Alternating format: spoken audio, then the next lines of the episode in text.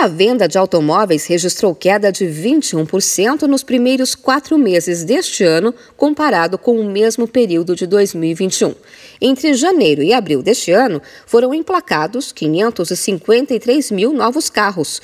Em 2021, foram 703 mil emplacamentos no mesmo período. Os números são da Associação Nacional dos Fabricantes de Veículos Automotores. A Anfávia atribui o resultado à crise no fornecimento dos semicondutores.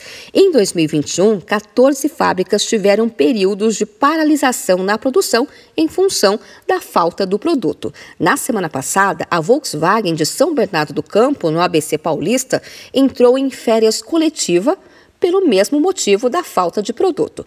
Mesmo diante desse cenário, o setor aposta no crescimento.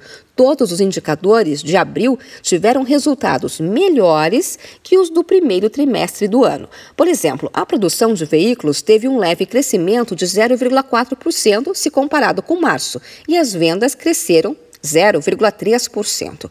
Apesar dos percentuais apontarem mais para um cenário estável do que para um crescimento, a média diária de vendas de automóveis em abril alcançou a média diária registrada em todo o ano passado, 8.400 veículos por dia.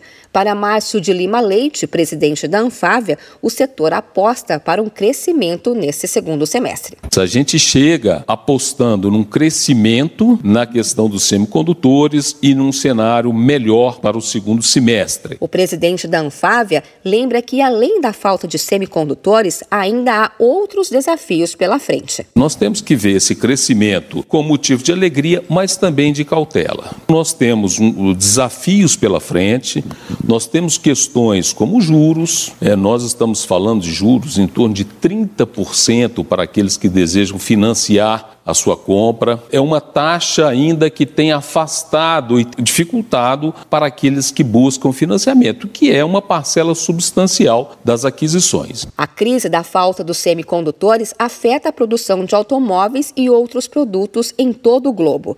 Até o final de 2023, a promessa é de que 29 novas fábricas de semicondutores entrem em funcionamento, sendo que duas delas começam até o final deste ano. De São Paulo, Luciano Iuri.